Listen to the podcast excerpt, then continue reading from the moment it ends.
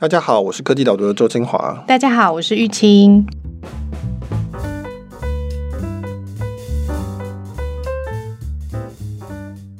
Michael，你有没有开过 Tesla？有，我有试驾过一次。你开什么型号？那个时候是 Model S 嘛，台湾只有 Model S，跑它的跑车，感觉如何？只有短短的开一下下，然后试用它那个时候的那个半自动驾驶系统，就觉得哦还不错啊。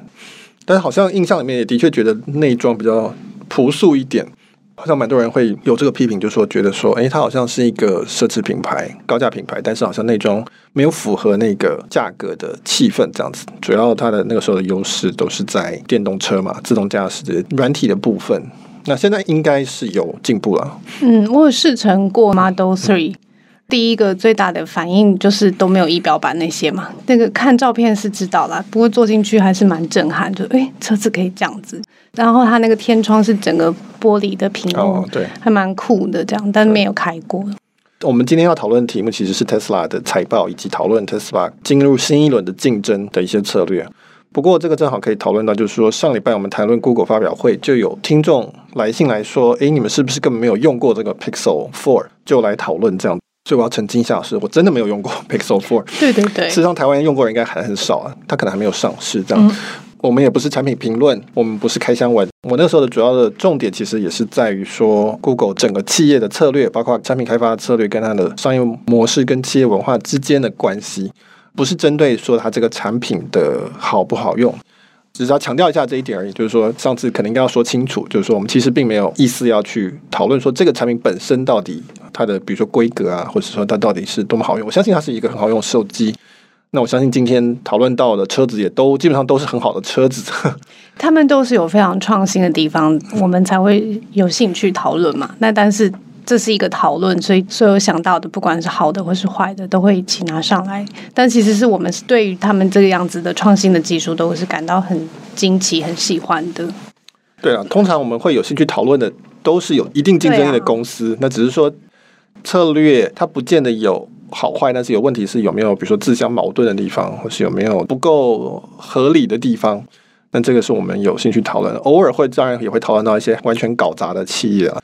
那种通常都是进入八卦的领域，或是看笑话，比如说 WeWork 这种 会有很离谱的状况。但是大致上来说，我们通常讨论的都是有一定竞争力，然后有一定创新的公司这样子。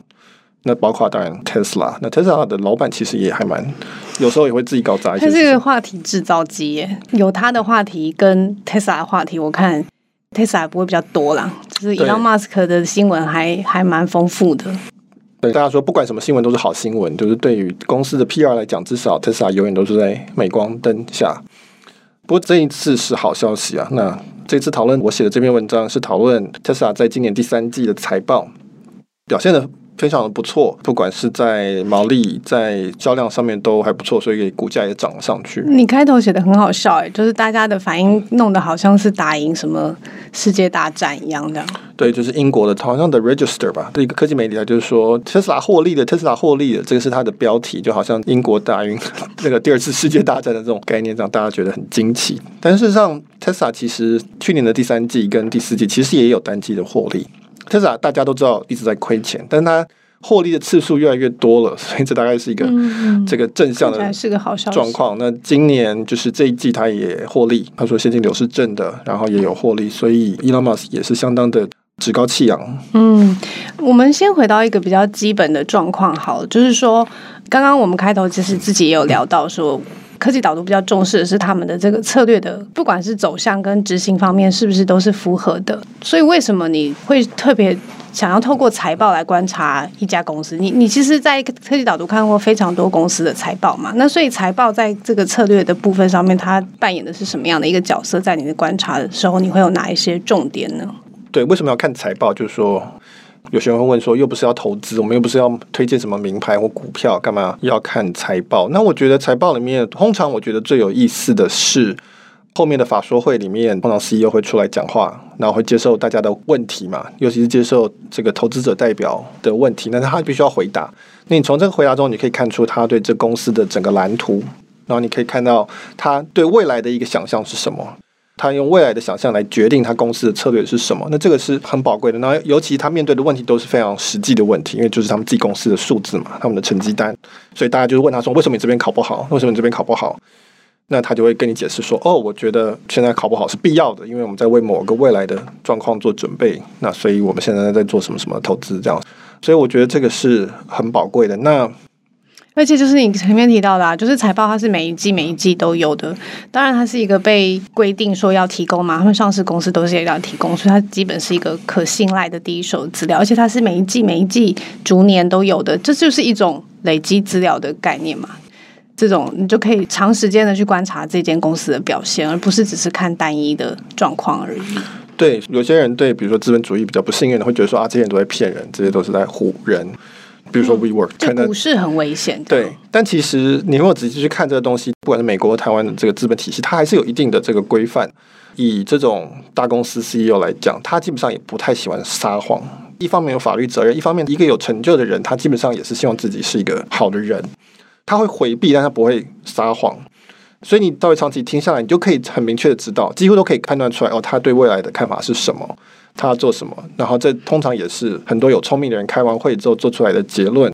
所以我为什么喜欢在分析时候看财报？我喜欢看判决，我喜欢看 IPO 的说明书，因为这些都是很多聪明的人去思考之后过滤出来的一些判断。它不一定是正确的，但是它基本上都是有一定的逻辑可以去寻的。那所以这个时候我就觉得说，这种东西是可以很快的理解到很多事情。相对来讲，这种很多二手的资料或者二手的讨论，通常我是从里面去找创意的部分，但是就不会是找很明确的这种蓝图。嗯，那这个通常我觉得原始资料是最好的。嗯，好啊，那我们就回到 Tesla 这一季财报好，这个大好消息里面，你看到你觉得比较值得聊的部分是什么？通常 Tesla 的财报，我最有兴趣看的第一个，当然就是说它的执行问题，就是它的营运的问题，因为我们大家都知道，Elon Musk 是一个非常有愿景的人，然后他很多的思考很有前瞻性。那可是大家会觉得说，这个落到实际上的执行面上，能不能做得很好？那世界上很少有人是可以又很有愿景，执行力又很强。所以你也可以看到这几年特斯拉就是上上下下、颠颠簸簸的走。但是在这一次，我觉得看起来大家虽然还是觉得说不确定到底 Elon Musk 讲的话到底有几成是真正的达成的。但是大部分人会觉得说，哦，他大概已经度过最困难的现金周转的部分。你说前面的那个量产地狱的时段是不是？对，量产地狱的指的是他在 Model Three，他们现在的平价车生产的时候一直出现问题，因为它的规模是最大的。Model S 跟 Model X 相对来说都是比较小的量。量产地域最大的危机就是周转问题。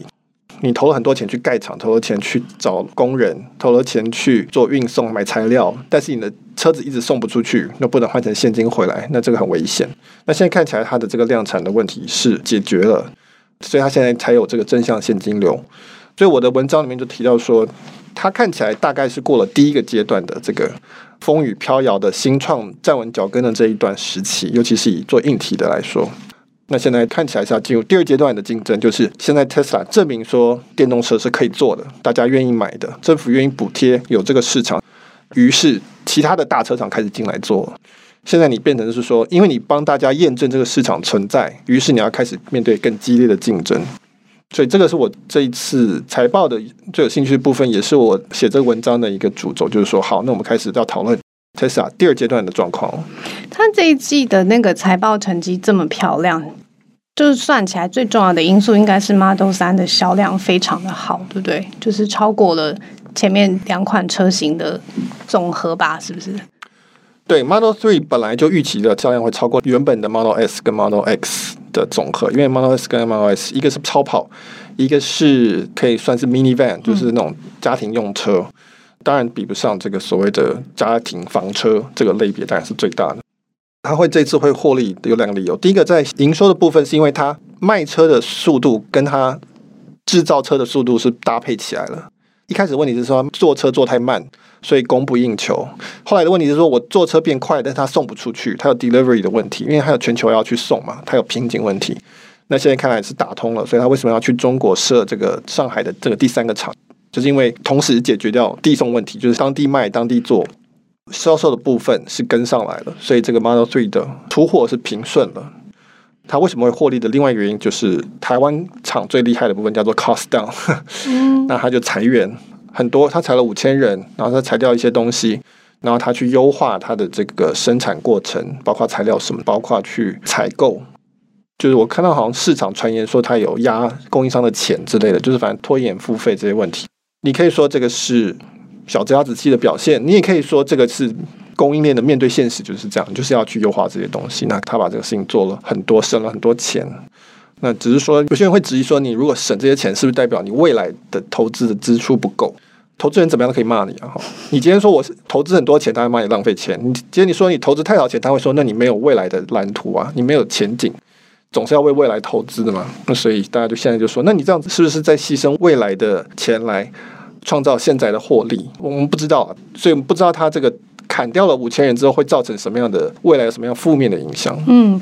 不过我看完你的分析，关于财报的部分，我的最大的感觉就是说，诶，Elon Musk 其实还蛮照着他一开始他自己在零六年揭露说，我们 Tesla 的这个整个大计划的走向是什么？就是他要从高价的车，然后开始去摊提成本，然后到后面的时候，我可以用比较低的成本，然后去提供很高品质的车子。以现在的例子来说，就是 Model 三嘛。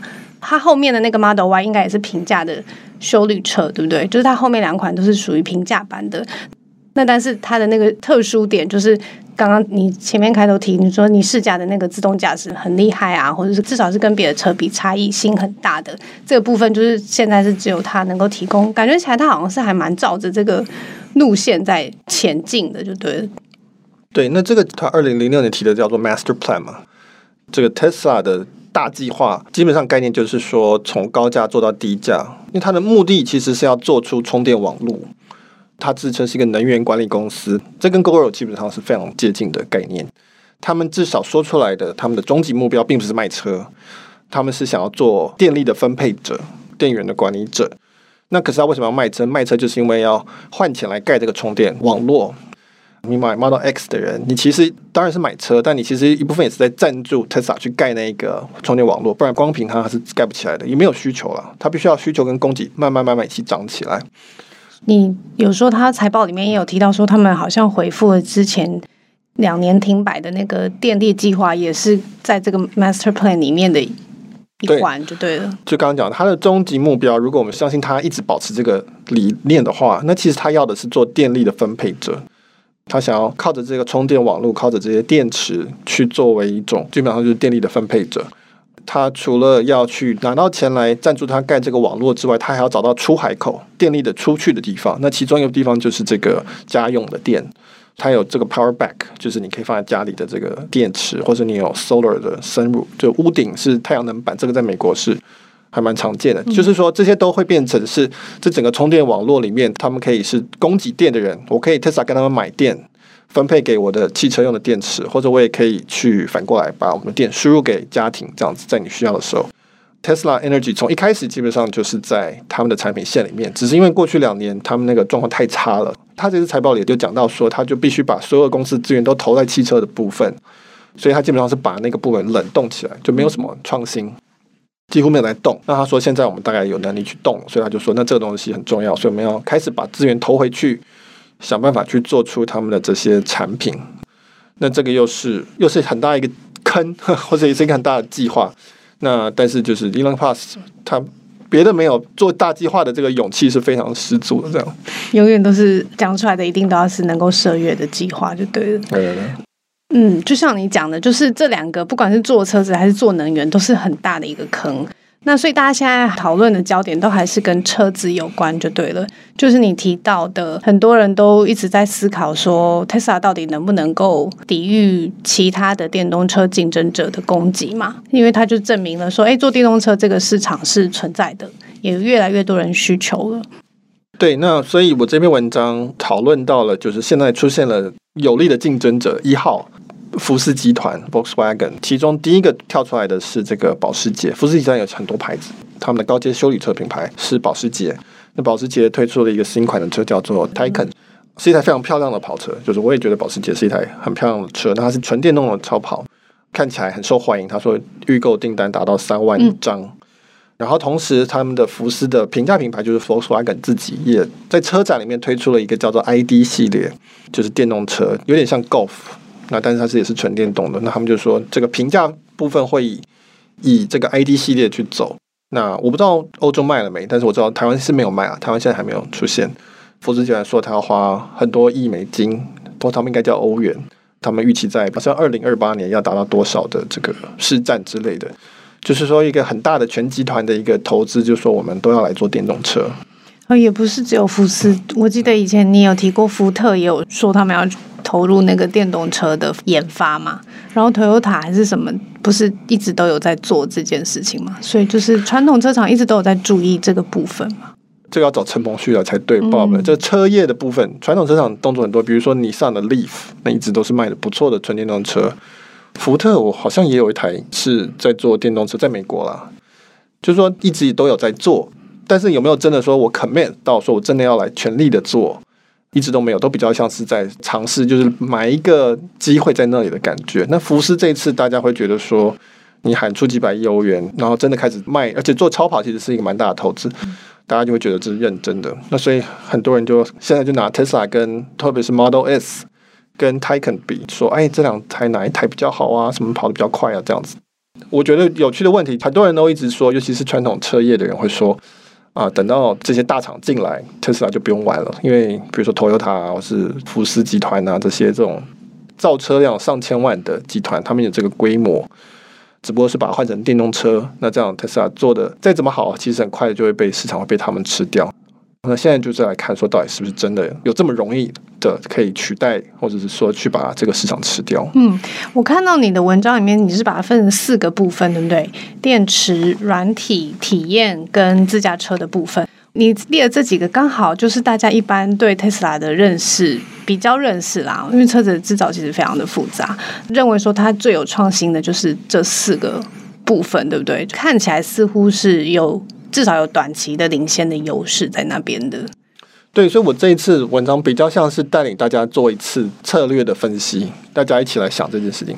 说到底，我们要讨论的问题是说，Tesla 有没有创造出某一种持续性的优势，是传统车厂没有办法追上的？如果 Tesla 有任何的优势是传统车厂可以追上的，它基本上就没有优势嘛，因为传统车厂的钱就是比较多，规模就是比较大。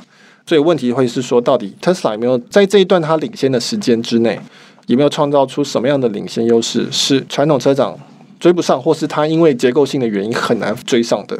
那如果有的话，我们可以推论说，特斯拉不会那么容易被吃掉，它会有它自己的位置。但是如果你觉得是没有的话，那这个时候你就要担心说，传统车厂进来了。所以很多新创的人常常会被问到说，如果 Google 做你这个题目怎么办？新创就要基本上要找出两个答案。第一个答案是说，我有什么创造出什么样的优势是 Google 没办法做的？第二种就是说，Google 因为它自己结构性的问题，它没办法选择来做，它做也做不好。我就是在文章里面基本上就类似带领大家来思考这个问题。对，你刚刚提的这个例子，就是说把 Google 当成对手，所以我去判断说 Google 要不要做这件事，跟 Google 能不能做这件事情，不管是它本身有包袱，或者是它意愿高不高，就是看那个利润的部分嘛。那但是在 Tesla 这边，它的竞争对手是所有的传统车厂，甚至我想问的另外一种问题就是说，你在思考它的这一个整个策略的部分的时候，我们需要有一个对未来交通的状况有一个共同的认知吗？就说，哦，未来全部都是电动车为主的，然后或者是自驾车非常重要的，是大家都要拥有的，是。需要有一个这样子的公司，然后再去推论说他现在这个策略的规划是不是合理的，还是说有一个什么样不一样的方向？对，那这个就牵涉到时间的问题。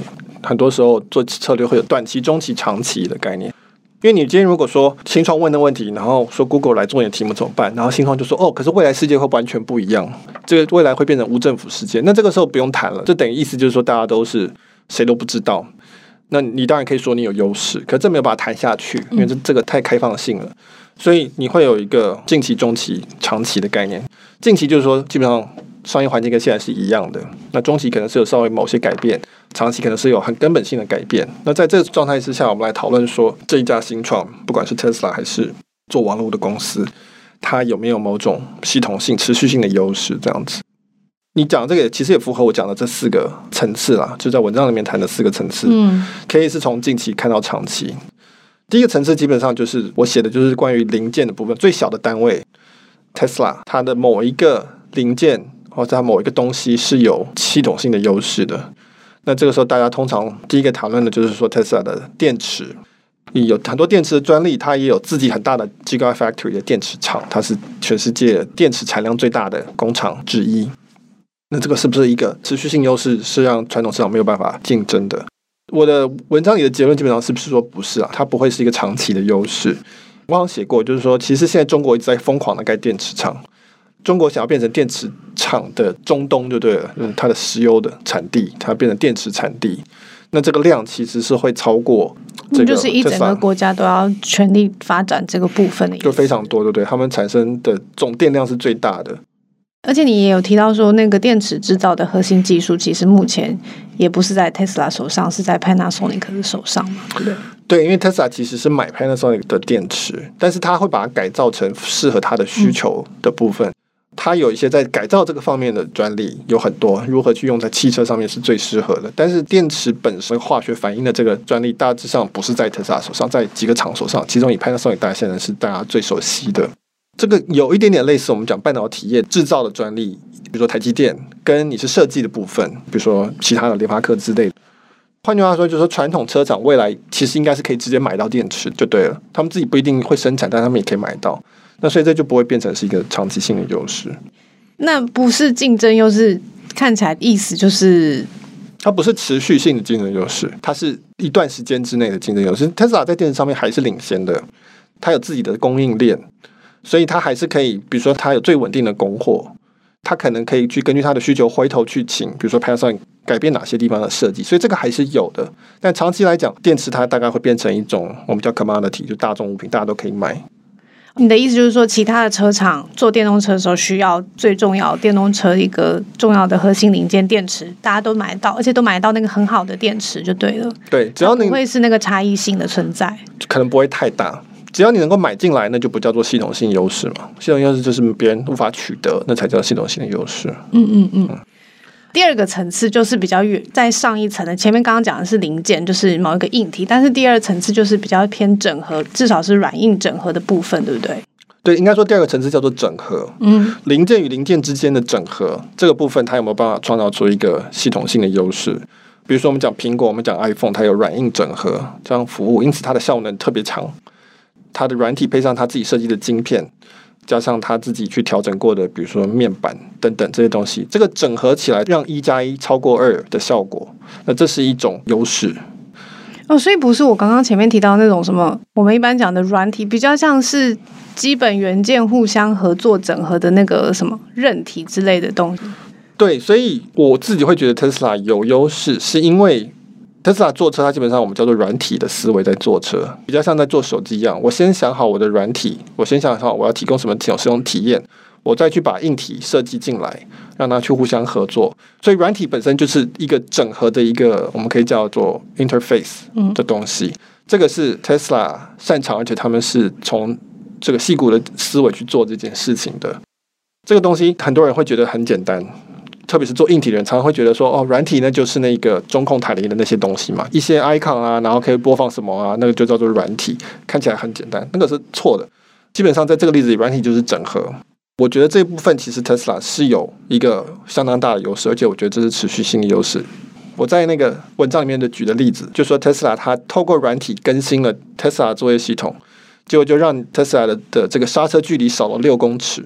意思就是说，我今天本来是买 Tesla 的车子的，结果过了一年，忽然我收到一个更新，我就像手机更新一样，我让我的汽车更新，它的刹车距离就变更好了。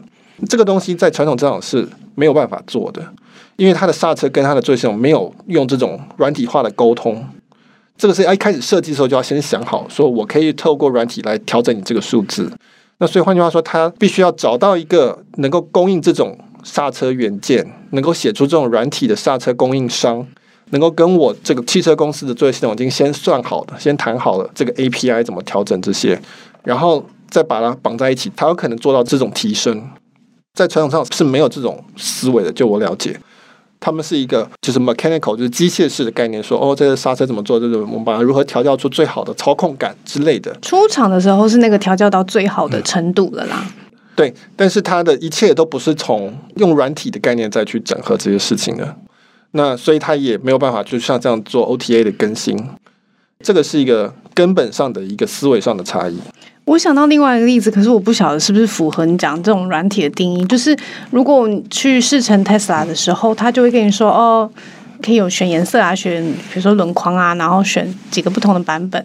那有一个比较重要的部分，就是它那个智慧辅助自动驾驶的这个系统嘛，这个是要加价购买的。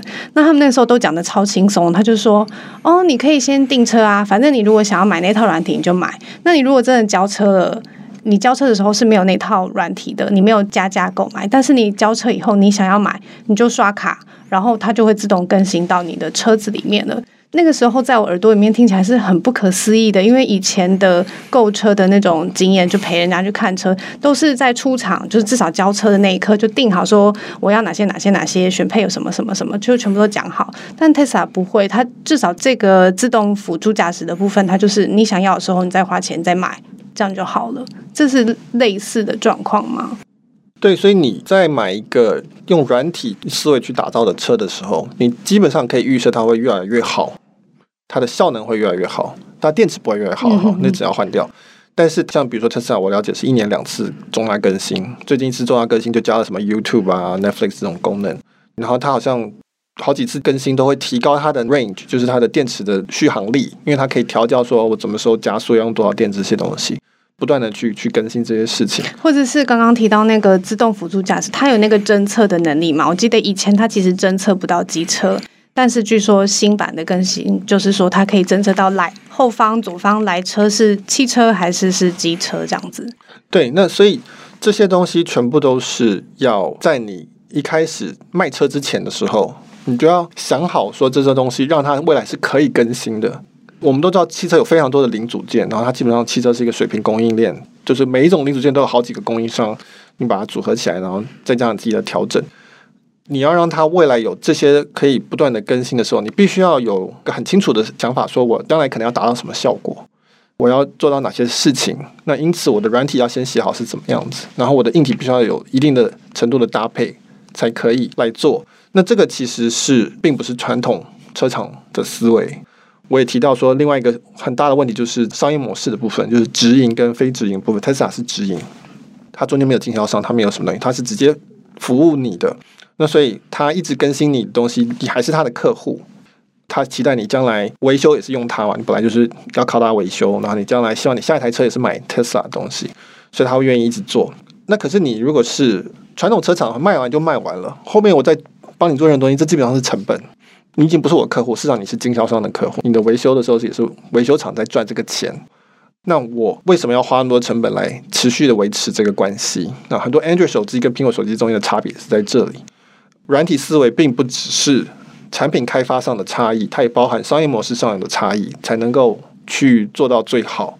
很多安卓手机更新后面就无精打采，就不想要再去弄，因为他觉得对他这都是成本。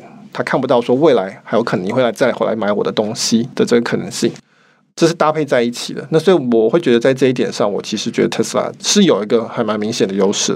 现在问题在于说，传统车厂能不能够转型成，或是能够去买到这种思维，它就变成了一个我们是一个软体概念的车厂。那我觉得这个其实是都是非常困难的。对，我刚刚想到的那个问题，就是你举的例子是 iOS 跟 Android 的例子嘛？那意思就是说，传统车厂它也有可能去使用别人的软体，然后一样可以达到这样子的效果吗？对，那我我觉得这个就还蛮明显的，Android 的概念，它就会变成 OEM 厂。比如说今天福斯就说好，我就买高通的系统，好，高通的这个整套自驾车系统，或者说买 Intel 的自驾车系统，或者包含软体，包含中控这些。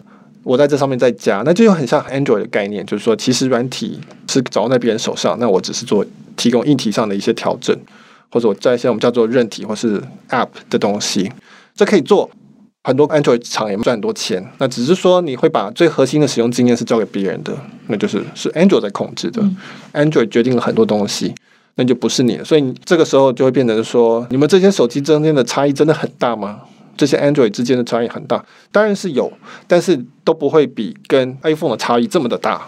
所有的 Android 手机跟 iPhone 的差异是最大的，因为 iPhone 会有自己很独特的地方，因为它全部都是自己一手掌控的。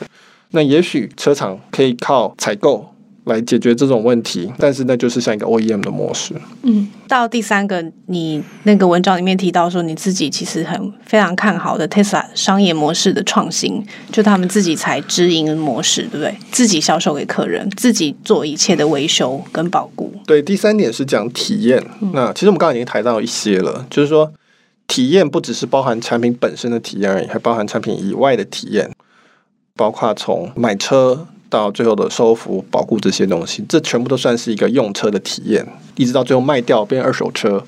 比较好理解的例子当然就是还是 iPhone 跟 Android 手机嘛，就是 iPhone 很多人会说啊，你这个相机不够好啊，你这个什么荧幕没有很好啊，你的音响没有很好什么，它在规格上面会有一些不一定会赢过别人的地方，但是你说它的整体使用体验，从好不好买？电信商会不会愿意卖？到最后你卖的时候的二手价钱如何？你好不好找手机壳？你好不好去找人维修？你好不好找保护贴？这些东西基本上 iPhone 大概是最好的，因为它的愿意配合 iPhone 的的厂商是很多的。这个东西叫做整体的体验。那它其实是刚才讲我们讲 integration 整合的延伸，就是说体验的好坏。那我觉得在这一点上面，Tesla 其实是有优势的，就是因为直营的关系。这我刚刚提到了。这是一个比较现代的商业模式。我从头到尾都是由我原厂跟你服务，而不是透过经销商。但是传统车厂基本上还是延续经销商的模式。经销商有很多的无效率的地方。我们以前在讨论 GoGo 的时候，其实谈论这个这个问题，就是说现在大家都很担心说，等到电动机车普及后，台湾这两万家机车行怎么办？这些都是第三方机车行。那现在 Gogoro 他都自己维修自己卖，因为他自己都知道你的账号，他知道你的用电量嘛，他当然最清楚你需要什么东西。这个会是一个很大的一个转变的部分，我觉得这是大型集团将来会面对一个很大的一个阵痛，就是说，那我要怎么样去持续我跟经销商的关系？怎么样经销商有钱可以赚？Gogoro 的机车行是一模一样的问题。嗯，对对对，你就是提到那个 Gogoro 的例子，而且你文章里面有提到说，福斯他们自己也说，对电动车的部分，他们可能会慢慢的要收回来，都自己做，他要改变自己整个企业的体系嘛。那我的好奇点就是说，是因为是电动车，是不是？它因为电动车里面软体的这个服务的部分是非常重要的，所以它必须要拿回来自己做，否则它就没有办法。它如果照过去这个传统汽车的这种卖出去就不管的这个方式的话，它是没有办法提供到最好的服务的，所以它全部都要收回来自己做，是这样子吗？对，我们以前好像也讨论过，就是说产品这东西，product，传统上面产品这东西是非常好规模化的。就是说我做好一个杯子，我要卖到全世界，相对简单，我就找很多通路、很多经销商，我卖给他，他再帮我卖给 local 的消费者就好了。因为这个杯子卖出去之后，我就不需要再管它了。传统的商品没有联网，没有上线，所以我做好一台车子也是一样，我做好一台车，我卖出去，我就不用管它了，因为反正我钱已经收到了。那经销商卖多少钱什么那个，我不用太担心这个事情。才会出现经销商这个概念，就是因为它可以很快的帮我卖到全球去，我不用很多每个国家都要去设一个原厂来卖，我只要找到人愿意跟我买，然后他再帮我卖掉就好，这就是经销商。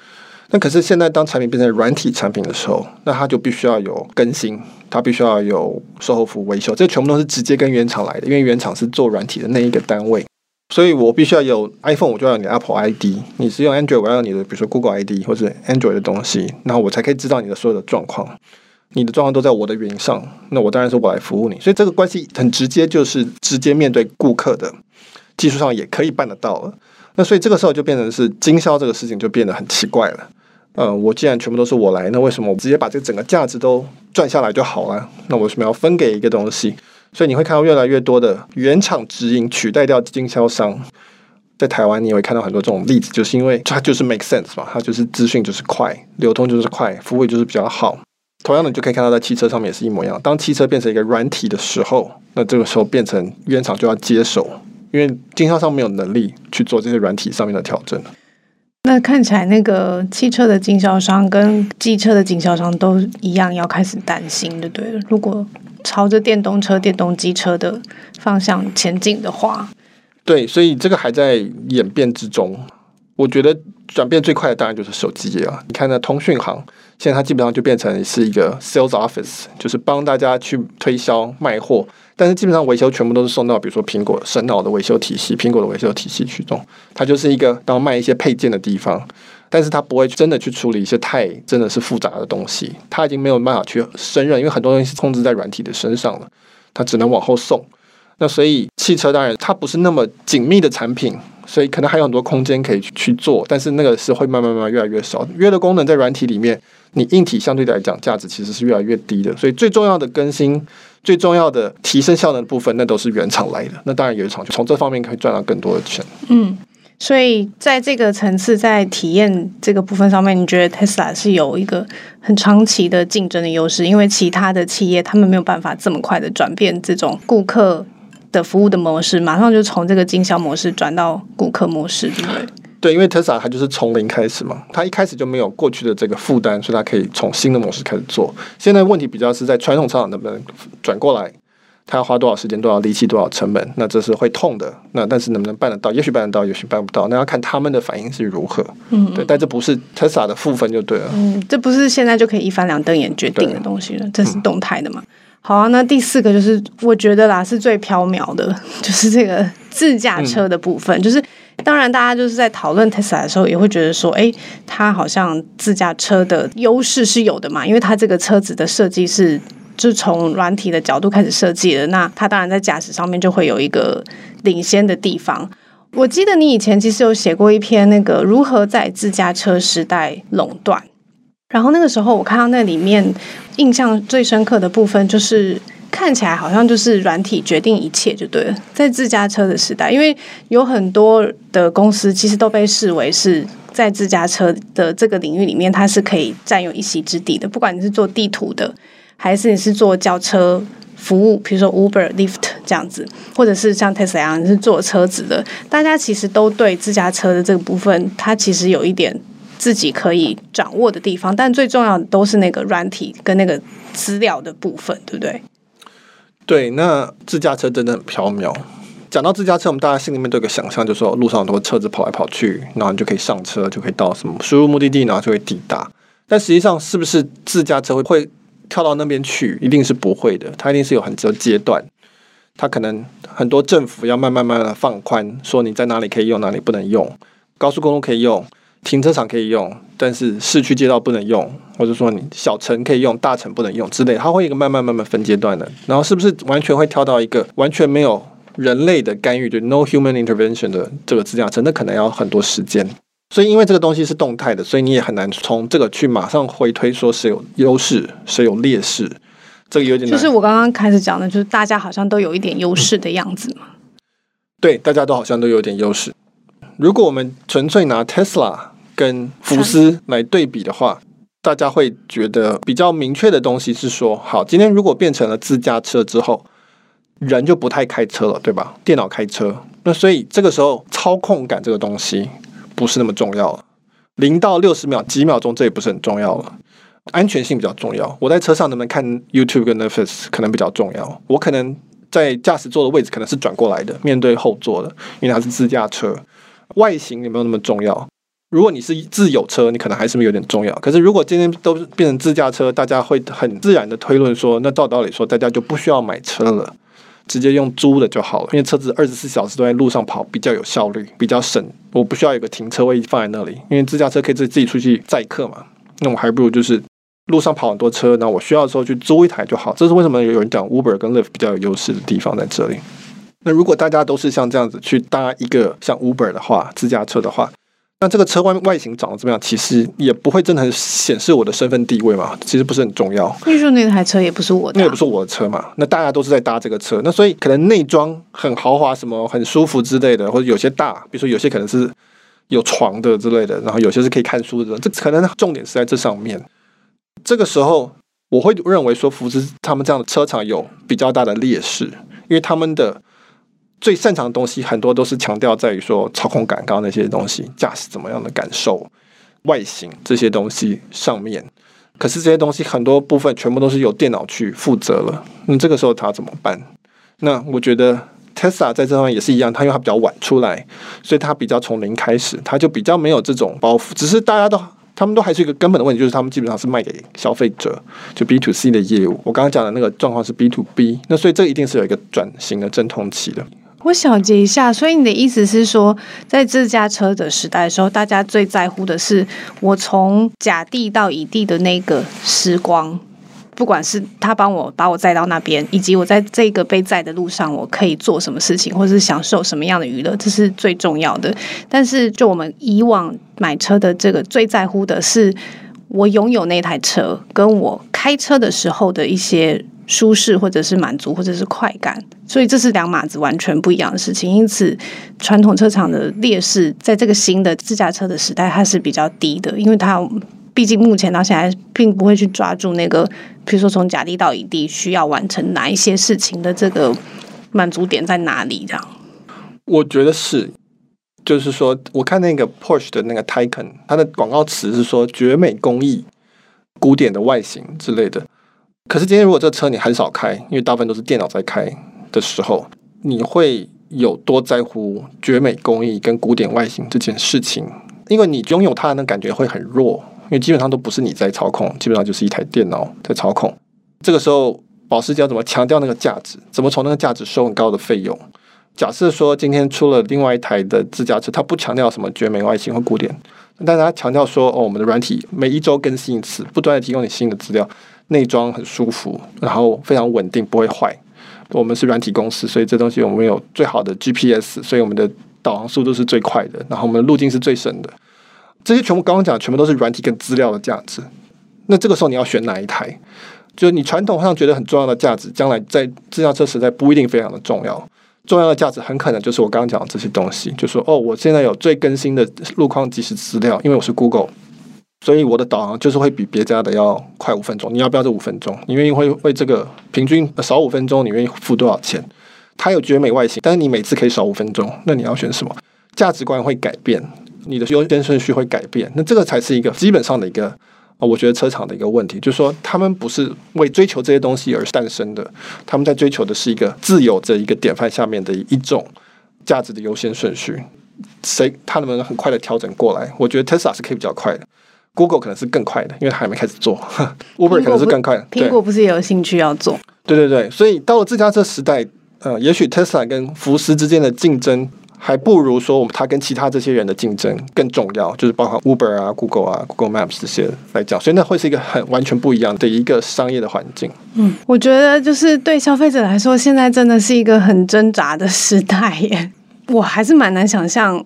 我没有一台车，就是租车，通常就是说什么我们要一这个大家子出游，然后太多人了，所以我没有休旅车，那我们可能租一个比较符合那个旅游的行程的车子而已，就这样。但是平常的时候是家有自用车，这个是一个很合理的做法的。那到后面这种车子不属于我的，然后呢，所以。像现在你看很多那个人，他提到说他买 Tesla，他就他就直接跟你讲，因为 Tesla 有一个很明显的大家都知道的特色，就是它有一些公差的问题嘛，就是你刚刚讲它工艺可能没有这些高价的车那么漂亮。那那些 Tesla 车主他也都完全知道，他就说，那你买这台车就是买一个软体啊。就是我觉得现在对消费者来说，其实就是在现在那个拉扯，就有一派人，然后他就是非常的在乎这个车子的价值，不管是。那个制作的上面，然后整个这个零件的组合搭配啊，开起来的这种快感、舒适感等等，然后又有另外一派就说电动车 Tesla 的这种拥护者就说啊，你看这个辅助自动驾驶多么好，你都开车多轻松，然后它那个大荧幕可以做很多很多很好玩的事情，大家在上面就玩得不亦乐乎，这样又可以看 Netflix 什么的，不是只有车厂跟特斯拉这样子。互相在竞争，就是对消费者来说，我们也很挣扎。我有人是这样子，有人是那样子，然后就看起来好像就是有一种各有拥护者，然后也不有时候还不一定太有交集的感觉，就对了。对，我觉得有一些车厂，它服务的是喜欢开车的人，传统车厂很多是，但是很可能自驾车的概念是服务那些不喜欢开车的人。那我个人认为，包括我自己在内，不喜欢开车的市场是远大于喜欢开车的人的市场。那这个市场就是完全不一样的状况。我们以前讲过，好，讲说如果自驾车出现了，那表示五岁小孩可以开嘛？这是一个很大的市场。有没有想过，这自己去接我小孩下课，我不用去，这是一个非常大的市场。这包含很多可能的应用。那这个绝对不是传统车厂会去放在心里面的东西。我觉得很多东西回到最后就是根本性思维上的一些假设上的一个改变，就会带来一个非常天翻地覆的改变。嗯，好，那我们今天的讨论就到这喽。好，就是我们在前面有一集讨论中国的感情贸易壁垒的时候，有请一些读者留言嘛。那我们在这边要就是非常的感谢大家，就是我们发现那个留言还是持续的出现，而且不是只有在我们的粉丝页，就是我们也有看到很多在 Apple Podcast 上面，或者是我们 SoundCloud 的留言系统，还有一个叫做 Castbox。好像我们都会看到大家的留言就对了。那在这边就是因为我们也没办法马上及时的回复，那就在这边要谢谢大家，就是你们在每个地方留言，如果我们有收到通知的话，我们都会第一时间马上过去看。后来我们都会固定去检查一下，所以大家留言我们都有看到，非常感谢大家。嗯，我们比较随性一点，但是就是我们都会看到的。对，好，那就今天到这边喽。好，谢谢，拜拜。